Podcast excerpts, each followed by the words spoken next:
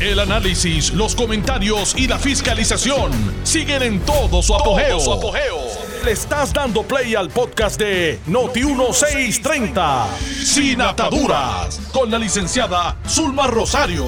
Muy buenas tardes. Hoy es miércoles 17 de febrero del año 2021. Es un día muy especial para mí y para los estadistas. Eh, le habla su amiga Zulma R. Rosario Vega desde los estudios de Noti1 en Mayagüez en el programa Sin Ataduras. Le había anticipado que en el día de hoy yo quería dedicarle el día al prócer, a nuestro prócer, a don Luis Aferre. Don Luis hizo muchas aportaciones a Puerto Rico, muchas. Tuvo una vida muy prolífica Nació un 17 de febrero en el año 1904 y murió a escasos cuatro meses antes de, cumplir los 100 años. Una vida extraordinaria, una vida de muchas vivencias, un hombre muy educado, aunque venía de familias que no eran adineradas. Eh, quiero que sepan que don Luis es hijo de cubano, de un cubano eh, que tiene una trayectoria que posteriormente le puedo, le puedo relatar. Su padre se casó con doña Mary Aguayo y ahí nacieron Luis eh, y sus otros hermanos, entre ellos Sister Isolina Ferrer. En algún momento le cambiaron eso de Sister a Sor, como nos acostumbran a hacer muchas veces los medios de comunicación para de alguna forma eh, separarnos eh, o intentar separarnos de nuestro vínculo indisoluble con los Estados Unidos. Sister Isolina eh, se hizo monja en una orden americana. Así que su nombre era Sister Isolina, no Sor Isolina. Bueno, pues qué bueno yo, esos pequeños detalles, yo siempre me fijo en ellos. porque Miren que ha intentado emocionalmente e intelectualmente separarnos de los Estados Unidos. De ahí viene la cuestión esta de estar llamando a los Estados Unidos de Norteamérica, which is absolutely wrong. El nombre correcto de los Estados Unidos es Estados Unidos de América. Y el gentilicio es americanos, no norteamericanos norteamericanos también son los de Canadá y los de México, también son norteamericanos. Así que yo no sé, eso fue algo, una pataleta que le dio a alguien por tratar de, de confundirnos, tratar de confundirnos de que los americanos no son americanos nada, que americanos somos todos. Bueno, ciudadanos americanos somos los que somos ciudadanos americanos. Eh, pero americano es el gentilicio de los Estados Unidos, de las personas que son ciudadanos y son nacidos en los Estados Unidos de América, no de Norteamérica. Cada vez que yo oiga a decir Estados Unidos de Norteamérica, yo digo, ¿en serio? ¿Le cambiaron el nombre a la nación americana? ¿A dónde fueron a escribirlo con ese nuevo nombre? Porque ese nombre no existe. USNA, por favor. Así que a mí me gustaría que retomásemos el control, incluso de los vocablos no han intentado meter en la cabeza cosas que no son ciertas, que no son verídicas, para volver a esa, ah, es una obsesión de separarnos emocionalmente de los Estados Unidos. Muy tarde para eso. Nuestra unión empezó en 1898, ya tiene ciento y pico de años. Muy tarde para eso, en 1917 nos hicieron ciudadanos americanos. Mira qué interesante. Don Luis vino a ser ciudadano americano cuando ya tenía 13 años, en el 1917. Quiero mencionar una notita al cárcel de una de mis eh, amables seguidoras que nos recuerda que hoy eh, también es el natalicio de doña Julia de Burgos, nuestra poetisa, extraordinaria poetisa, pero ella nació 10 años después que don Luis, en el 1914, y murió en el 53, muy joven don Luis murió eh, al punto de cumplir los 100 años, en el 2003. Además de ser un extraordinario ingeniero, muy bien educado, que lo logró porque su papá tenía toda esta ilusión de que sus hijos estudiaran. Eh, también se destacó como músico, pianista. De hecho, hizo muchos dúos, creo que hay incluso un disco eh, a cuatro manos con nada más y nada menos que con don Jesús María San Román, uno de los músicos más destacados, ¿verdad? En el siglo XX en Puerto Rico, un pianista extraordinario. Don Luis tenía una sensibilidad que no todo el mundo tiene. Es un hombre, fue un hombre de mundo. Yo le digo es porque yo siento la presencia de Don Luis constantemente porque es inspiración, por lo menos para mí es mi inspiración. Por eso quiero dedicarle el día de hoy a don Luis, eh, agradeciendo las aportaciones que hizo a Puerto Rico y quiero leerle algunas cosas que son de él y que fueron recogidas magistralmente por mi amigo Antonio Quiñones Calderón, TQ, a quien conocí cuando yo comencé labores con don Carlos Romero en Fortaleza, él era el secretario de prensa de don Carlos. De hecho, fue secretario de prensa de don Luis, cuando era un muchacho joven. Pero se nutrió y nos ha nutrido a nosotros compartiendo sus vivencias con don Luis Ferré. Antonio Quiñones Calderón TQ escribió una columna magistral. El día de ayer se la publicó el Nuevo Día, búsquenla Dice Ferré, Muñoz y Sánchez común lealtad al pueblo. Ese es el común denominador. Lamentablemente no es lo que vemos en épocas más recientes. Esos prohombres, esas personas que pusieron siempre adelante el beneficio colectivo del pueblo de Puerto Rico, lamentablemente, con el paso de los años hemos visto eh, en decadencia esa actitud, ese modo de proceder frente al pueblo de Puerto Rico. Se la voy a leer la columna, pues yo creo que amerita que la escuchemos y que la analicemos, porque hay una convergencia aquí de dos grandes, de tres grandes en Puerto Rico, uno detrás de otro, y Puerto Rico tuvo su época de gloria cuando tuvimos la oportunidad de vivir eh, bajo el palio, bajo el manto de estos tres grandes próceres. Le leo. Coincidencia feliz. Los puertorriqueños conmemoramos en días consecutivos de este mes los natalicios de tres grandes gobernadores. Luisa Ferrer, el día 17, o sea, hoy. Luis Muñoz Marín, mañana, mañana es el día del nacimiento del natalicio de Muñoz Marín. Y Roberto Sánchez Vilella al día siguiente, el 19, uno tras otro. Esas cosas no ocurren por casualidad. Yo creo que ahí había un mensaje alto y claro de cómo se iban a destacar estos tres hombres en beneficio del pueblo de Puerto Rico. Dice, me honro haber tenido en distintos roles en mi vida alguna interacción con tan insignes políticos y hombres de Estado.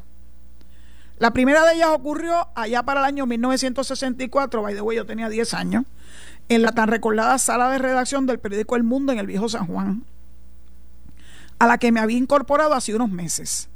Regresaba de una asignación en el recinto de Río Piedras de la Universidad de Puerto Rico cuando se me acercó el legendario subdirector del mundo, Miguel Ángel Santín, mejor conocido como Mike, con la siguiente pregunta: ¿Te atreves a montar el caballo de la fortaleza? Eso es una forma muy, muy pueblerina eh, entre los periodistas, ¿verdad?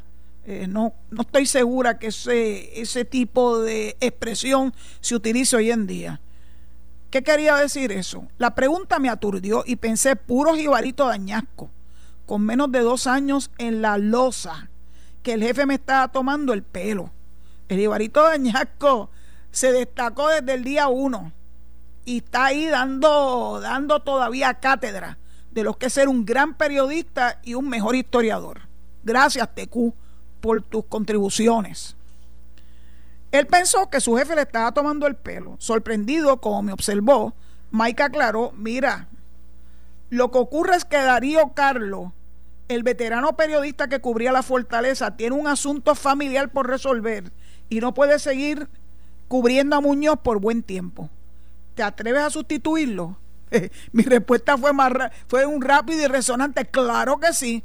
En esto hay que ser atrevido. Uno no se puede achicoparar, uno no se puede quedar en, eh, neutro porque pierdes las oportunidades, tienes que montarte en el tren o se te pierde. Desde luego era consciente de la gran responsabilidad que conllevaba informar no solo desde la más importante fuente de noticias de la isla, el periódico El Mundo, sino además desde el centro del poder político que dirigía un gobernante de la inmensidad intelectual de Luis Muñoz Marín. Miren con qué respeto él, él trata la figura de Muñoz eh, y creo que en últimos días alguien se ha querido poner gracioso y de alguna forma manchar el nombre de Muñoz Marín, que es un hombre ilustre que Puerto Rico tiene siempre que reconocer sus grandes aportaciones. Recuerdo vivamente cómo en cada palabra que pronunciaba, en cada ley que firmaba, en cada propuesta de gobierno que anticipada y en cada reacción a los naturales ataques de la oposición política, Muñoz reafirmaba la dignidad y el comportamiento ético con que ejercía su mandato, gustaran sus decisiones o no, estuvieran erradas o no, según el crisol con que se miraran. Muñoz había advertido desde el principio de su mandato la urgencia de la debida combinación de pesos y contrapesos en el ejercicio de gobernar, una manera de ser leal a la voluntad del pueblo, pesos y contrapesos en el ejercicio de gobernar. ¿Lograremos ver esto en esta administración tan dividida entre Cámara, Senado y Gobernación y el Ejecutivo? Ay, Dios mío, por favor, don Luis, mándale luz para ver si la gente cae en tiempo y dejen de estar con la pelea chiquita. Este pueblo no merece ni, ni debe permitir que no echemos hacia adelante. Y quiero que hacer muchas notas al en esto que le estoy leyendo, porque ayer yo escuché a Johnny Méndez, el expresidente de la Cámara y hoy líder de la minoría en la Cámara de Representantes, decir que los días que habían transcurrido desde el 11 de enero para acá, que fue cuando se inició esta sesión legislativa, no se había aprobado, aprobado ni un solo proyecto de ley en ambos cuerpos, y mucho menos mandarlo para que lo firmara el gobernador. Cuando en el 2017, ya para un día como ayer, ya se habían firmado varias leyes, se habían confirmado o se habían eh, elaborado varios proyectos eh, que estaban eh, aprobados por Cámara y Senado. ¿Cuán productivo va a ser nuestra actual legislatura? Que está tan llena de tanta diversidad. Yo no sé si la diversidad es precisamente buena. Eso lo veremos con el paso del tiempo. Yo no quisiera pensar que la diversidad se convierta en una forma de detener eh, el progreso de nuestra isla y peor aún, ya se le vio la costura de detener la estadidad. ¿Saben una cosa? La estadidad ganó, se lo voy a recortar todos los días, ganó, ganó y ganó la estadidad. Le gusta a quien le guste y le pese a quien le pese. Y claro que el primer proyecto solamente aprobado en la Cámara fue el de derogar la, ley 167 del 2020, que es la ley que establece la forma y manera que se va a elegir la delegación congresional, cuatro representantes y dos senadores eh, y que va a ir a elección del voto del pueblo, no en cuartos oscuros, como le encanta a mucha gente aquí, del voto del pueblo el 16 de mayo próximo. Le recuerdo a aquellas personas que tienen interés en participar en esa elección que mire que el tiempo se está haciendo corto. Para el primero de marzo ya la comisión tiene que haber hecho unas cosas y los candidatos o los precandidatos tienen que haber hecho otras. Y para el 16 de marzo tienen que haber eh, verdad este, reunido no menos de 3.000 endosos para apoyar su candidatura y que esa candidatura en efecto figure en la papeleta del 16 de mayo. Así que qué bueno que don Luis hizo expresiones tan que son de tanta, eh, ¿verdad? Son tan válidas hoy como la, cuando las hizo hace ya muchos años. Miren esto. Estaríamos usando mal la energía de este momento histórico si no estableciésemos por la buena voluntad de todos la más firme base de común lealtad dentro de todas nuestras discrepancias al pueblo de Puerto Rico. El gobierno ha de serle leal al programa que recibió el mandato de la mayoría de los puertorriqueños. ¿Y de quién fue ese mandato? Si no fue del gobernador Pedro Pierluisi. El mandato principal en la rama ejecutiva es el que ostenta el gobernador Pedro Pierluisi. No es la legislatura, la legislatura tiene otro rol.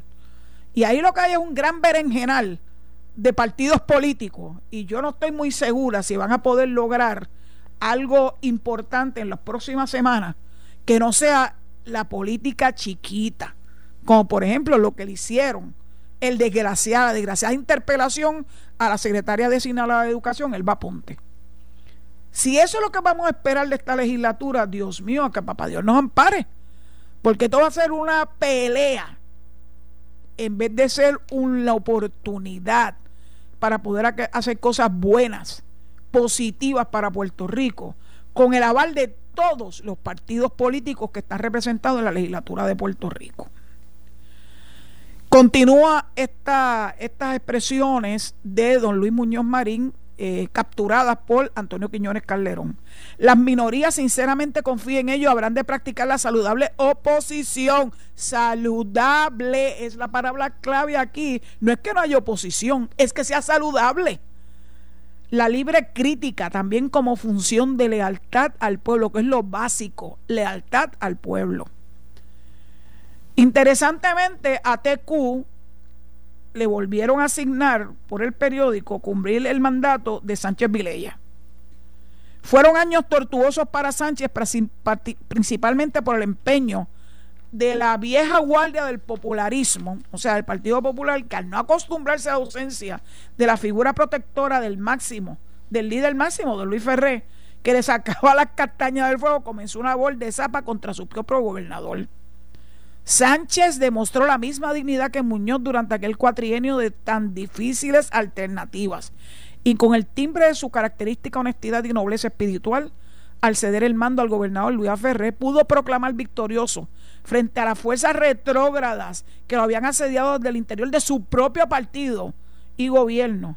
Entrego hoy la gobernación con todas sus prerrogativas constitucionales como la recibí, con la satisfacción de haber defendido y preservado su integridad durante el periodo que por la voluntad del pueblo tuve el privilegio de ocuparla. Acuérdense que el antecesor de Sánchez Vilella fue don Luis, Muñoz Marín. Difícil calzar esos zapatos, pero don Roberto pudo establecer su propia, su propio sello. Y es una persona muy respetada gracias a sus grandes ideas visionarias. Eh, la escuela eh, graduada de Administración Pública lleva su nombre. De hecho, él dio clases en esa escuela graduada de Administración Pública. Una lástima que yo no hubiese tenido la oportunidad de tomar clases con don Roberto Sánchez Vileda, me hubiese gustado muchísimo y estoy segura que hubiese aprendido aún más.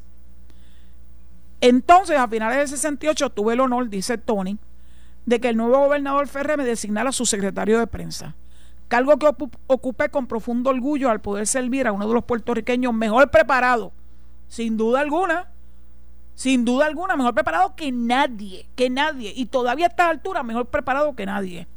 Humanista, fíjense que le da prioridad al ser humanista, empresario, impulsor de las altas y filántropo, para enfrentar las durezas de gobernar un pueblo tan complejo como el de Puerto Rico y con plena convicción de para qué se ejerce el poder.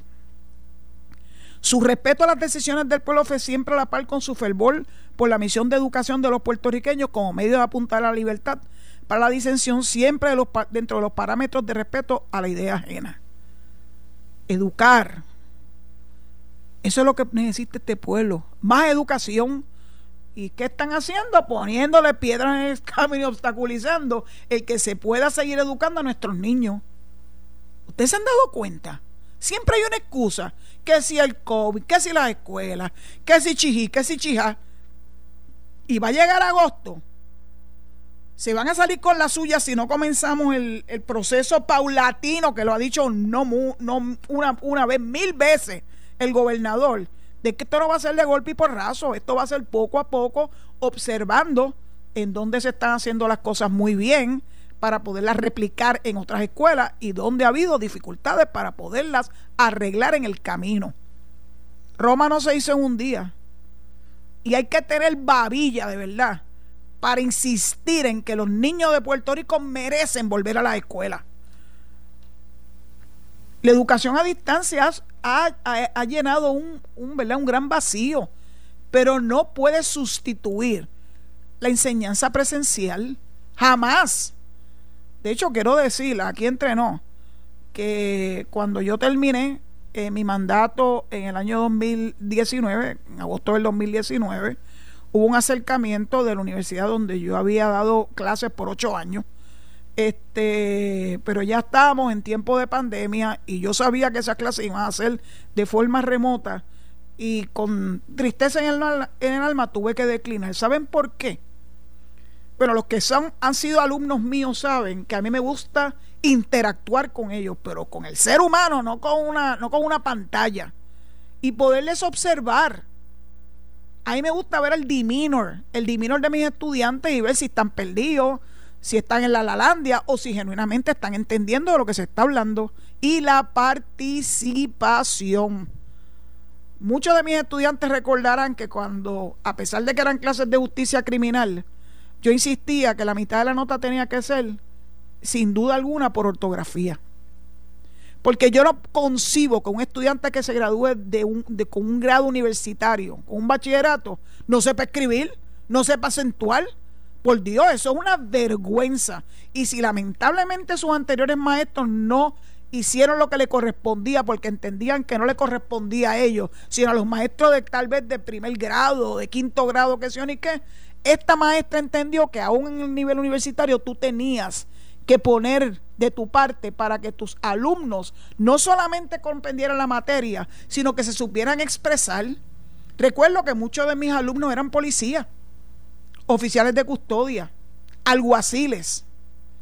Y ellos, algunos de ellos me preguntaron, pero ¿qué más da si yo escribo esto de esta forma? Y yo les miren, si ustedes han ido a un tribunal, ustedes saben que el abogado de la defensa lo va a estostuzar si lo que usted puso en ese informe, porque se lo van a sacar en cara con su puño y letra, si lo que usted puso en ese informe refleja lo que verdaderamente usted observó o investigó. Y entonces fueron cayendo en tiempo y dimos muchos ejemplos. Por eso es que es importante, muy importante que nuestros niños tengan el acceso a la educación presencial Nada lo va a sustituir. Ese calor humano no lo sustituye nada. No hay Zoom de la vida que pueda sustituir esto. Uno puede ingeniársela, pero uno tiene que tener la oportunidad de interactuar con, su, con sus estudiantes. Así que yo estoy segura que los maestros de Puerto Rico están locos por ver a sus estudiantes. Pero hay algunos alegados líderes que le meten miedo y aun cuando estén vacunados, que exigieron que fueran vacunados temprano, por encima de los que somos más viejitos, los de 65 años plus, pues mire, se le dio paso a, a los maestros para que pudieran ser inoculados. ¿Y ahora cuál es la excusa? Ah, no, bueno, porque uno no sabe. Usted no sabe hasta que usted llegue a su escuela. Yo le garantizo a usted que ni la Secretaría de Educación y mucho menos el gobernador lo va a poner usted en un riesgo innecesario. Que tenemos que echar hacia adelante, claro. Oye, ¿por qué no exhiben tanta preocupación cuando llevan a sus hijos a los centros comerciales o a Chinchorrial? Porque yo todavía sigo viendo muchachitos en la calle a altas horas de la noche con sus supuestos padres. Oigan, y usted no los está exponiendo. Entonces, ¿usted cree que un, que un ambiente controlado como un salón de clase tiene más probabilidades de, contagiarse. Por favor, es ganas de poner trabas, es ganas de poner obstáculos, o es que le gustó, le cogieron el gustito al seguir en la casa. Yo sé que dar clases por, por los medios electrónicos no es fácil, no es tarea fácil, pero lo estás haciendo desde tu casa. Algo tiene a su favor eso. Ya está bueno acaben de coger sus bártulos, vamos a empezar las clases ya. Que se haga paulatinamente, sí señor, que se vaya haciendo, ¿verdad? Este, viendo cómo va funcionando, claro que sí. Que las escuelas estén preparadas, definitivamente. Creo que los otros días mencioné que cuando mis sobrinas estudiaban en la escuela de Villanevar, en la Julio Sellé Sola, que es una, una escuela modelo, eh, los padres iban con machete en mano y con los trimmers y con las podadoras a poner la escuela en condiciones. No era el gobierno el que lo hacía. Yo los observé.